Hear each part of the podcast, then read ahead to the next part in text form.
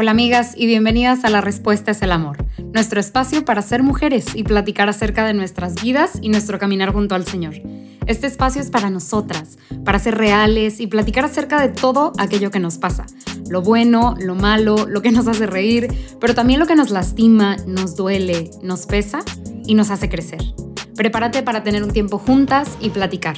No te olvides de ir por un café, por un té, de subirle al volumen si estás en el carro o a la velocidad si estás en la caminadora. Este tiempo es para ti y para mí nada más. Bienvenidas amigas, bienvenidas a este espacio entre tú y yo, ya tranquila, ya llegaste, ya estamos aquí solo tú y yo y qué cool, qué cool que estamos las dos otra vez. Hoy vamos a platicar de un tema cool, eh, creo yo que he tenido muchas ganas de platicar de esto, pero siempre era como, no estoy lista, no estoy lista, es que yo no lo he hecho, entonces siento que no puedo hablar de esto, pero, o sea, bueno, no lo he hecho per se, pero ahorita, ahorita van a ver de qué estoy hablando. Em, y bueno, pues ya no estoy grabando de noche como la vez pasada, entonces hay más energía en este ser, ¿verdad? En este cuerpo. Eh, entonces, todo bien, todo bien. Hoy quiero platicarte de algo muy interesante porque es, o sea, como trivia, ¿no? De que adivina. Es parte de la vida de todas nosotras. Es parte fundamental de, de la religión que practicamos o de, de, nuestras creencias o de la iglesia, vamos a decirlo así. Em, a ver, otra pista. Trata de adivinar. Otra pista. Mm, vienen diferentes colores. está buenísimo. Eh, hay en diferentes idiomas. Ahí ya creo que tipo ya sé, bueno, no, todavía no sé, puede, puede que, puede que, no, todavía no adivines. Y, mm, what would give it away? ¿Cuál sería como la, ya? Bueno, está inspirada por el Espíritu Santo. Sigo pensando en varias opciones. Creo que todavía puedo, puedo como narrow it down. Uh, última. Está dividida en varios libros. Hoy quiero platicarte de la Biblia y siento que suena como tema de tipo, no sé, una catequista como de que hoy vamos a hablar, pero no, o sea, hay un por qué quiero hablar de esto y es una, es, una conversación, o sea, no, no es la catequesis de por qué la Biblia es importante, sino entre amigas hablar de, de, este tema, ¿no? Y de, de, de este como es que le quiero decir recurso, pero no es un recurso, es mucho más que eso, pero bueno, vamos a decirlo como de este recurso. Y había tenido, les digo, como este, ay, no sé, no quiero, no puedo eh, hablar de este tema, como este feeling, porque era como, híjole, pues yo sigo lectura bíblica y sí es parte de mi, de mi oración y sí es parte de mi, de mi como vida, pero no me siento como la más capacitada para hablar del tema. Pero la verdad es que ese es uno de mis, voy, a decir defectos, pero igual no es defecto, como eso es, una de las cosas, de las heridas que quedan en mí, este, por mi historia de vida, de que siempre, o, muchas de las veces trato como de, de, de ser muy buena en algo y entonces siento que me están, no sé, como evaluando. Entonces, como siento que me van a evaluar, es como, digo, no todos ustedes, sino en general. Eh, pues trato de estar bien calificada y de hablar desde un lugar informado y no como que, ay, tipo, esto se me ocurrió, entonces lo digo, sino, bueno, esto tiene sentido porque yo estudié esto, porque tal cual y así. Pero la verdad es que si así funcionara el mundo, o sea, muchísimos santos nunca hubieran hablado y nunca hubieran dicho nada. Es más, Jesús no hubiera podido seleccionar a nadie, o sea, de esos apóstoles, porque nadie estaba capacitado. De hecho, eso es algo como un common theme dentro de la iglesia y de los seguidores de Cristo y todos los que estamos con Él. Eh, estamos de su lado. Eh, es que no estamos lo suficientemente capacitados y es que nunca vamos a estar lo suficientemente capacitados. Solamente tenemos un corazón que genuinamente quiere amarle y servirle y entonces por eso es que somos buenos en lo que hacemos y por eso es que el Señor nos abraza, nos acepta y nos da la gracia para continuar, no porque tengamos certificaciones y títulos y todo, ¿no? Entonces, soy yo sincerándome un poquito, pero también atreviéndome a hablarles, tal vez no desde mi ultra zona de confort, pero sí desde mi corazón, o sea, desde algo que, que he tenido mucho tiempo en mi cabeza y que les quiero comunicar. Y todo esto nace porque Shameless Self Promo, yo siempre he querido hablarles de Biblia en un año.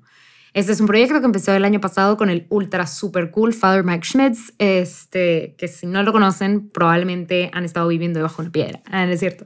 Es un sacerdote en Estados Unidos muy famoso eh, y creo que su cualidad más, como más importante no es que es un sacerdote, es que es un muy buen, digo, claramente sí, este, pero que es un muy buen comunicador del Señor. Yo creo que es un un instrumento increíble para la iglesia en Estados Unidos y para la iglesia en todo el mundo, porque pues sí, el inglés es un idioma muy universal, ¿no? Todavía. Pero, bueno, como quién es y qué pasa y qué onda, ¿no? Father Mike tiene varias iniciativas, ¿no? Y participa en varios proyectos, pero el año pasado empezaron este proyecto que se llamaba Bible in a Year, la Biblia en un año que eh, iba acompañada de una Biblia que Ascension Press eh, como diseñó, o sea que es la misma Biblia, misma, mismo todo igual, no le cambiaron nada, solo la organizaron de una manera, digo, es el mismo orden, solo como la dividieron, vaya, de que estos libros son esto y así como, como para contarte mejor la historia de la Biblia, porque al final la Biblia es muchas cosas, pero una de las cosas es que nos cuenta, o de las cosas que hace, es que nos cuenta una historia, que es la historia del pueblo de Israel, ¿no? Y la, historia del, del, de, bueno, de muchas historias, pero bueno, nos cuenta una historia. Eh, y entonces acompañaron esta Biblia de Bible in a Year, que es un podcast de, que duró todo un año, 365 días, en donde iban leyendo eh, pues, entre pedacito por pedacito, ¿no? O sea, de principio a fin, o sea, de Génesis a Apocalipsis, fueron leyendo la Biblia y meditando y estudiando la Biblia. Y en un año, o sea, tipo, wow, en un año, porque a mí se me hace como increíble, tú podías leer, haber leído la Biblia, bueno, tú puedes más bien, de principio a fin. Entonces, no sé si alguna vez te pasó, voy a poner una pausa a lo que estaba explicando y, hacer un comentario como, no sé si alguna vez te pasó, estando en tu grupo, con tus amigos o en la iglesia, que el padre preguntara de que quién ha leído la Biblia de principio a fin. Y yo me acuerdo que era hiper complicado, o sea, ¿cómo? Nadie, nunca, ¿cómo? O sea, no es, no es normal, pues sí, los sacerdotes porque estudiaron y tuvieron el tiempo de dedicarse a leer toda la Biblia, pero me vas a decir que leíste el libro de Nehemías y te lo meditaste, no te creo. O sea, como, no, sí, sí les creo, si me lo dicen, sí les creo. Pero varios libros, o sea, no sé, los libros, el, libro de Reyes, o sea, usted me está mintiendo, no es cierto, no es cierto. Como que, ¿cuándo, cómo y dónde el Señor te inspiró a leer un libro que a veces, o sea, que no es muy conocido, ¿no? O sea, o a meditar todo Job. Pues a veces la verdad es que, y más nosotros eh, que somos más jóvenes, pues hemos leído tal vez los Santos Evangelios o hemos leído el Nuevo Testamento, pero o los salmos o cantar de los cantares, pero no nos, no nos aventamos todo el Antiguo Testamento, ¿no?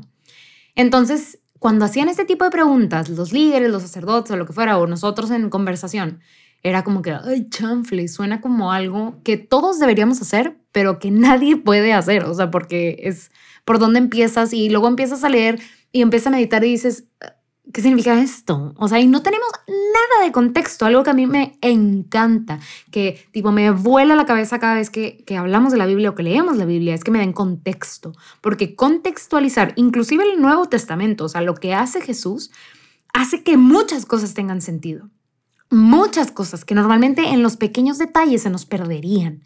Entonces, me encanta esa parte, ¿no? De contextualizar. Y muchas veces esto me ha pasado, o sea, que entiendo cosas que ya había leído, pero las entiendo de manera diferente cuando platico con un sacerdote. ¿Por qué? Porque los sacerdotes conocen la historia de la iglesia, el contexto histórico, geográfico, sociopolítico de no sé, eh, el pueblo de Israel y qué estaba pasando, no nada más a 100 kilómetros a la redonda, sino en todo el mundo y cómo eso afectaba lo que estaba pasando. Y pasó lo mismo en el Nuevo Testamento, o sea, qué estaba pasando no nada más en Jerusalén o en Belén o en Nazaret, sino a 100, o sea, les digo, no 100 kilómetros a la redonda, sino en todo el mundo. O sea, qué estaba pasando y qué pasó después y cómo eso impactó y la, la, la, ¿no? Entonces, bueno, regresando a la pregunta, ¿quién me había leído la Biblia en un año? Yo les pregunto a ustedes, me pregunto a mí misma y dices, Nel, pues, o sea, está muy cañón. Pues igual y todo el libro de los salmos, tal vez, te la paso. Pero pues todo lo demás está muy complicado, ¿no? Entonces, cuando nace este proyecto hace un año, o más de un año, porque ya estamos en, ¿qué es esto? Marzo. Em, pues la neta fue como, wow, súper ambicioso. Pero fue más bonito, la verdad, cuando acabó todo este año, que literal acabó en diciembre del año pasado, ver todas las personas que habían terminado la Biblia. O sea, miles y miles y miles de personas. Ahora, cuando hagan esa pregunta, pueden, ahora, pueden responder, yo sí, sí he leído de principio a fin. Y no porque yo solito Rambo empecé a leerla y soy súper fregón y no, no sé, la mera, mm, lo mero bueno. No, sino porque lo hicieron de manera grupal, de manera colectiva, comunitaria, acompañados por un líder espiritual. O sea, ¡pum! Se abre esta nueva posibilidad que no existía antes, en inglés. Entonces, esta casa productora tan hermosa, Juan Diego Network, mete sus manitas por ahí y se involucra junto con Ascension Press para lograr un proyecto tremendamente, tremendamente increíble. ¿Y cuál es ese proyecto? Vamos tarde, pero se llama La Biblia en un año. Es exactamente el mismo esfuerzo que Father Mike Schmitz empezó en el 2021, pero es en español. Y ahora hay una, un líder espiritual que nos guía y nos acompaña en español para completar la Biblia en un año. Cosa que, les quiero dar un dato, cosa que es Fray Sergio Serrano, eh, cosa que antes no teníamos porque teníamos a Father Mike Schmitz, pero ahora tenemos a un líder espiritual que nos habla en español y que nos habla con ejemplos concretos que entendemos porque somos eh, hispanos, latinos, eh, hispanohablantes, vaya. Y o sea, como un apartado que quiero hacer también, así pongo, pongo en pausa lo que estoy explicando para hacer otro comentario, eh, es que yo pues hablo español, ¿no? Nos estamos comunicando en español. Probablemente tú que me estás escuchando, levanta la mano, también hablas en español. Eh, pero, pues, precisamente porque somos hispanohablantes, yo crecí en México, en, específicamente en el norte de México, muy cercano a la frontera con Estados Unidos. Em, es normal que cuando fuimos, o sea, fuimos creciendo nos enseñaron inglés, sobre todo por, en México que, tiene esta cercanía con Estados Unidos, pero la verdad es que toda Latinoamérica y casi todo el mundo, porque el inglés es este idioma universal, ¿no? Que por angas o mangas se decidió que, que fuera el idioma que todos íbamos a, hablar, ¿no? De manera más universal. Em, entonces yo aprendí eh, o tuve este, eh, este recurso desde muy niña de aprender inglés. Entonces, hablo muy bien el español y hablo, porque pues si no, ya estaríamos muy mal, ¿verdad? Pero hablo bien el español, ya no dije muy bien. Y hablo muy bien el inglés. Em, también llevé francés, pero no me pregunten cómo hablo francés. Yo nada más hablo francés para mí misma. este, llevé, llevé un chorro de francés aparte en la primaria, en la prepa y en la universidad. y como quiera, no es como que, ah, oh, sais. no sé. Eh, profesión, no, no, no sé cómo decir. Yo hablo francés para mí misma y eso es suficiente. Miren, siento que en Francia no me muero de hambre, entonces ya, con eso, con eso es suficiente. Este, entonces, yo dije, me lanzo a hacer el Bible in a Year. Pero en esta experiencia que tuve en el Given Forum en Estados Unidos, em, que, que, si no han, que si no saben qué experiencia es, se pueden ir para atrás y escuchar un poquito, este, y, o después les platico. Pero es este congreso, ¿no? Este foro que hubo en Estados Unidos con mujeres católicas de liderazgo y todo este show, súper padre, ¿no?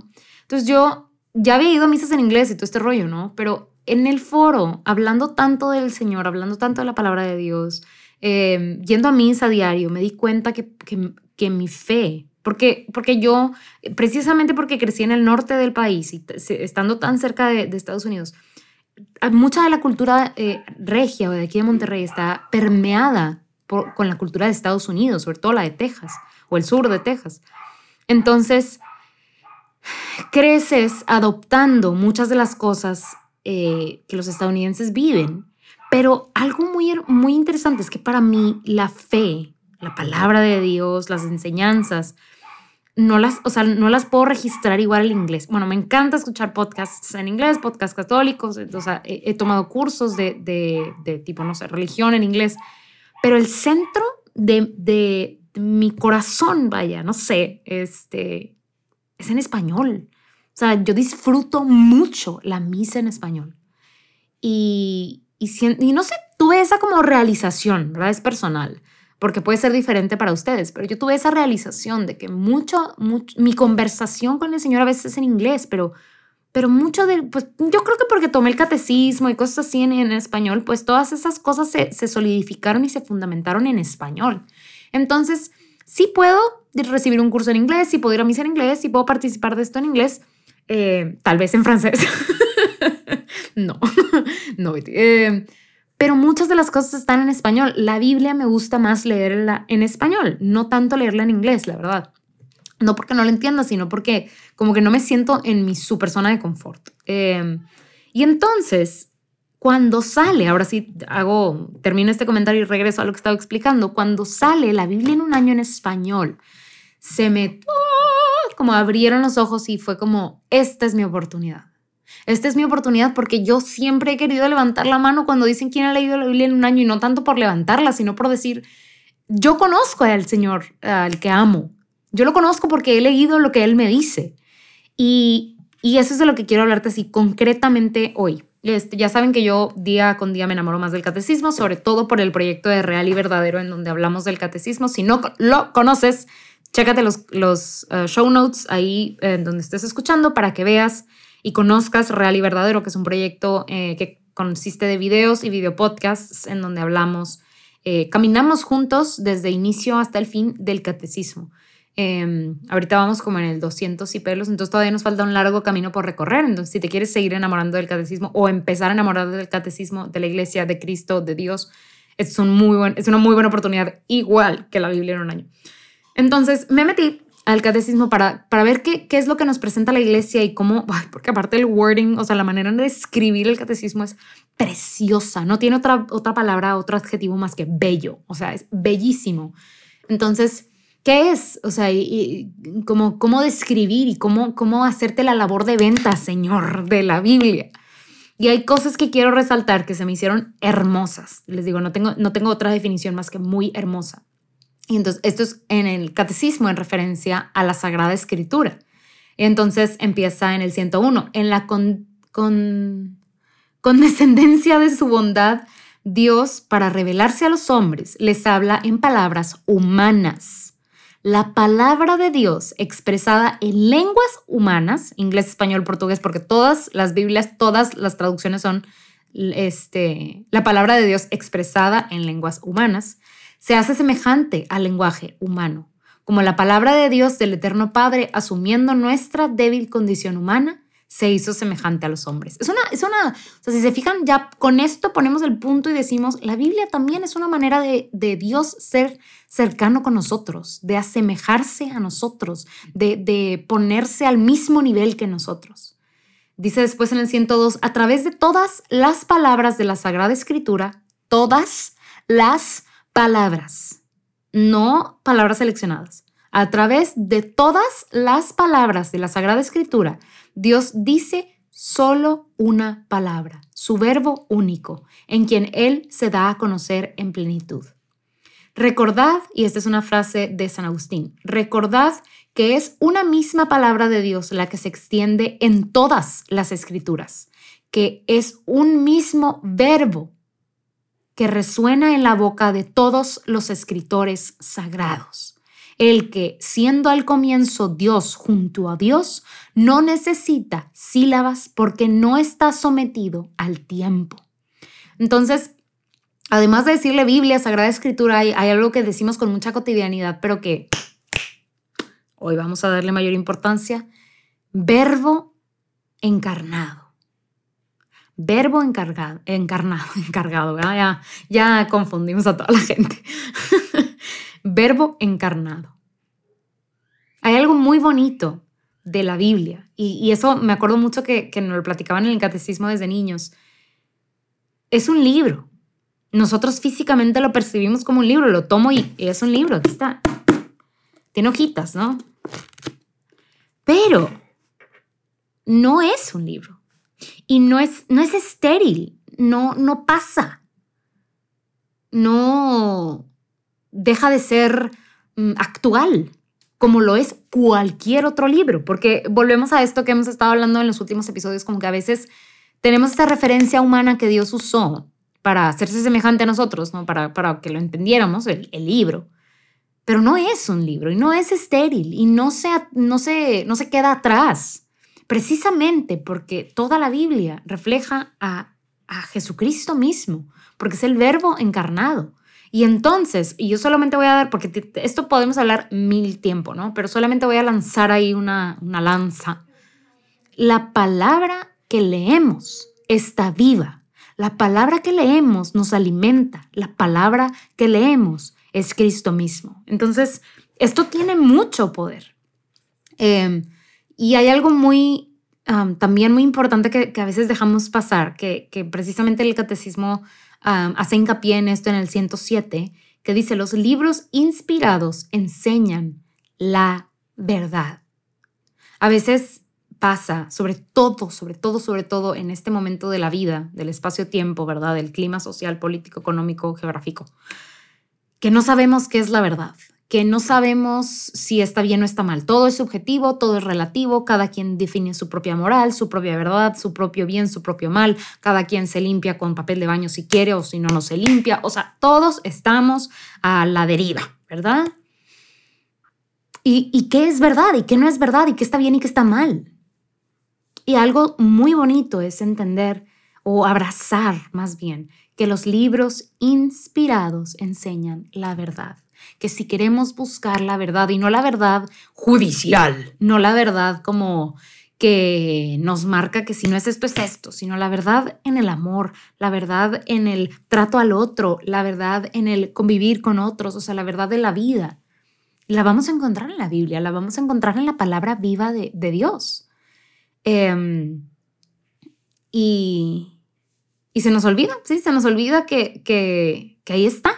De hecho, eh, siguiendo esto de los libros eh, inspirados enseñan la verdad, dice el catecismo. como todo lo que afirman los autores inspirados, lo afirma el Espíritu Santo, se sigue que los libros sagrados enseñan sólidamente, fielmente y sin error la verdad que Dios hizo consignar en dichos libros para salvación nuestra. Y lo padre también de la, de la Biblia es que tiene muchas cosas, o sea, es, es, muy variada. Mi intención en este podcast, la verdad, no era explicarles tipo el Pentateuco y qué tiene los libros y que sí, que no, que cuál y que históricos o no históricos, o sea, no, creo que los bits and bobs de, de la Biblia no se los tengo que platicar y precisamente no es el espacio para hacerlo pero sí recordarles todo esto, ¿no? Porque creo que ya lo has escuchado, no es nuevo para ti, si es, qué, dicha que lo estés escuchando. Pero como traerlo a la conversación y hablar y platicar de esto. Último libro, último párrafo del, del catecismo que leo, pero que se me hace muy bonito, es el 108 y dice, sin embargo, la fe cristiana no es una religión de libro. Voy a volver a leerlo. Sin embargo, la fe cristiana no es una religión de libro.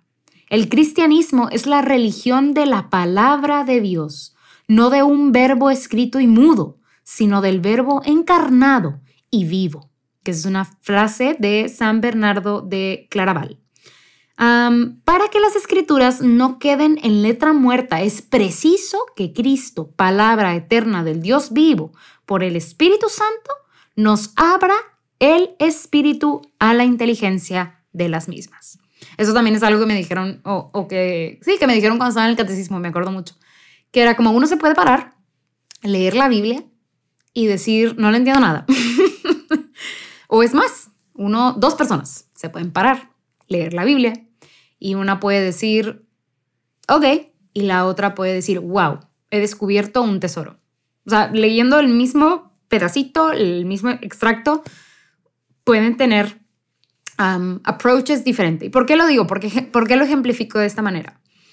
Porque cuando nos aproximamos a leer la Biblia, en verdad, en verdad, en verdad les digo que tenemos que pedir al Espíritu Santo que nos regale el entendimiento, la inteligencia para entender. Porque yo creo que hay cosas que se revelan tal cual están. O sea, que podemos leer y decir, wow, pero hay algo en nuestro espíritu, en nuestro corazón, que necesita del, apoyo, del, abrazo del Espíritu Santo para verdaderamente acercarnos a todo esto que nos quiere em, comunicar el Señor. Por eso es tan interesante, no sé si les ha pasado, que lees, no sé, cierto extracto, fragmento de la Biblia o del Nuevo Testamento, del Antiguo Testamento, hace, no sé, lo leíste hace dos años y lo vuelves a leer y entiendes algo distinto y, no se reconoces algo distinto. Una es porque pues no está muerta, porque está viva y porque es actual, pero otra es porque el Señor obra de manera misteriosa y de manera hermosa a través de su palabra. Y, resaltar también algo que leí en este mismo extracto de, que no somos una religión de libro, de que no somos así como que llevamos la Biblia pegada en la cabeza y, y ya, ¿no? De ahí no me salgo y de ahí no hago nada y tipo, este es un libro de reglas. No, es más que eso. Y no es, no es un libro de reglas, o es, es más que ese, como, esa concepción limitada, la cual le damos a veces. Entonces, para ir cerrando, yo quiero este, estoy revisando que le haya puesto play porque, no sé, de la nada fue como, no le piqué grabar, porque esto ya nos ha pasado antes, entonces. Pero no, sí estamos grabando. Para ir cerrando, quiero darte, ¿cuántos puse? Uno, dos, tres, cuatro, cinco, seis puntos. Yo aquí hice mi compendio de por qué hacer esto, por qué empezar, aunque no estemos en el primero de enero, por qué empezar la Biblia en un año en español si no la has empezado. Una, porque tienes, esa no es una razón de las que les están ahí, pero porque tienes la oportunidad de comprar una libreta nueva. Este, es que me encanta comprar libretas. Si no lo sabían, ya lo saben, pero bueno, no, esa, yo por sí me compré una libreta, pero esa no es eh, una de las razones. No, es, es extraoficial. Pero bueno, primer razón para hacer esto conmigo, para comunitariamente impulsarnos a conocer al Señor Conocer al, literalmente, la primera razón es conocer al Señor y tener una relación más profunda con Él. Eh, no me acuerdo qué santo dice esto, pero um, hay un santo que dice que desconocer la palabra es desconocer al Señor. Y I hold that very close to my heart. O sea, yo sí lo creo. Creo que si no conocemos la vida de Jesucristo, o sea, mínimo en, los, en, los, en, los, en el Nuevo Testamento, no podemos atrevernos a decir que conocemos al Señor. Es como si conoces a alguien en Facebook, lo agregas y dices, sí, yo lo conozco. Pues no es cierto. Conoces las fotos que viste, los videos que sube y los posts que comparte, pero no lo conoces. No tienes una relación con él. Ni siquiera conoces su historia. Y es lo mismo aquí. ¿Quieres conocer a Cristo? ¿Quieres enamorarte de Cristo? ¿Quieres ser una seguidora de Cristo? Mínimo lees su historia o lo que está, guardado de él, ¿no? Digo, claramente tener una relación viva y real, personal, diaria con él. Pero mínimo, mínimo, mínimo mínimo, conocerlo en la escritura. Y conocer a Cristo no es leer el Nuevo Testamento, es también leer el Antiguo Testamento, porque ahí también hay muchísimas, muchísimas referencias al Cordero de Dios, a Cristo mismo. Entonces, primera razón, conocer al Señor y tener una relación más profunda con Él. Dos, alimentar a la mente, al espíritu y al corazón. Algo que me encanta de, de la lectura bíblica es que de cierta manera va nuestra memoria como que va guardando lo que vamos leyendo. Estas historias se van quedando y estos versos se van tatuando en nuestra mente. Y ahora cuando hablo, hablo con todo este como backlog, con toda esta información en mi corazón y en mi mente. Eh, y puedo comunicarlo de manera mejor, ¿verdad? Pero también creo que las historias en el Antiguo y en el Nuevo Testamento alimentan mucho nuestra fe, nuestro espíritu y de nuevo nuestro corazón. O sea, nos hacen sentir menos locos, menos lejanos, menos solitarios, porque son historias. Hay muchas historias que, no solamente cuentan por encima, sino que detallan eh, la historia de un pueblo, la historia de una familia, la historia de un matrimonio, de una mujer, de un hombre. Entonces, alimentan a nuestro ser. Número tres, aumentar tu fe.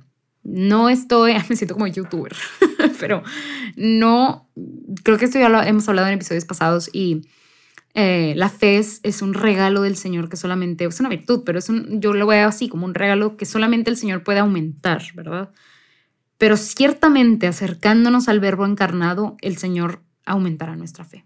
Número cuatro, conocer la verdad, que esto hace eco con lo que acabamos de hablar en este mundo en donde la verdad está tan cotizada, codiciada, no sé cómo decirle, o sea, en donde nadie cree en nada y todos creen en todo y en donde a veces se nos pone a prueba y, dudamos de cuál es la verdad.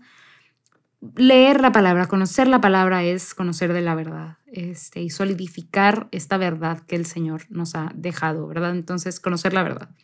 Número cinco, enamorarte de la verdad de nuevo, no solamente vamos a leer un libro ah, de reglas, un libro como frío, sólido, no sé por qué pensé en sólido, pero pues, como un hielo, ¿no? como duro, es la palabra.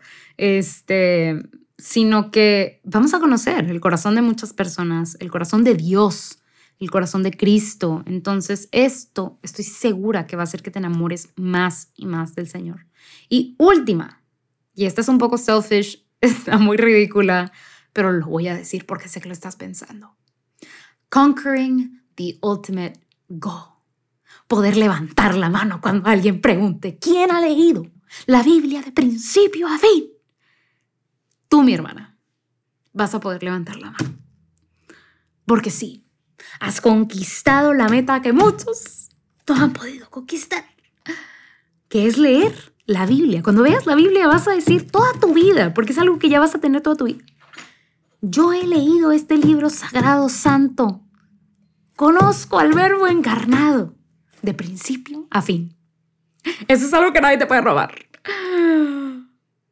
Y siento que es life changing. De nuevo, yo no quería filmar esto, bueno, no quería como hacer este episodio porque decía, es que yo no lo he hecho y cómo me voy a atrever a decirlo, pero lo digo y me emociono y me autodoy como palmadas en la espalda de que sí se puede. Entonces recibe mis palmadas en la espalda porque tú también puedes. Para ir cerrando esto, pues eh, te hablo de mi persona de la semana que creo que son dos personas y van a ser estos dos hombres, Fray Sergio Serrano y Father Mike Schmitz, porque admirables, admirables, admirables, admirables estos dos hombres que sirven a Dios y a la iglesia em, y cómo su voz en este, en este momento, ¿verdad? Con este servicio, está haciendo cosas impactantes por la iglesia. Entonces, esas son mis personas de la semana. Me despido dejándote con, espero yo, mucho ánimo de que de aquí te pases al podcast gratuito de la Biblia en un año, que saques tu Biblia, la desenvolves, desenvolves tu libreta y empieces. Eh, puede ser parte de tu oración diaria o de tu rutina diaria o de tu rutina cada tres días. No tiene que ser este, una vez al, día, como tú puedas, como tú quieras. No, nunca se va a borrar ese podcast. Entonces, tú puedes llevarle el ritmo que tú quieras. Te recuerdo y, eh, y, les pido que sigan orando por nosotros en la respuesta es el amor, que, que sigan pidiendo por este equipo de verdad de personas que, que nos dedicamos a hacer esto posible. Y también les recuerdo que pues hacer este podcast lleva consigo diferentes gastos y diferentes cosas y también tenemos proyectos en el futuro que necesitan de su apoyo, entonces que pueden apoyar al podcast y lo pueden hacer a través de la plataforma de Patreon, es seguro y es rápido, pueden hacer una donación o pueden hacer donaciones eh, mensuales. Es súper sencillo, les dejo ahí el link abajo para que lo revisen y también lo pongan en oración para ver si es algo que pueden hacer y quieren hacer. Entonces, muchas gracias por estar aquí conmigo, por acompañarme. Les mando un muy fuerte abrazo y les recuerdo que tenemos una cita, tú y yo, el próximo miércoles. Pase bien.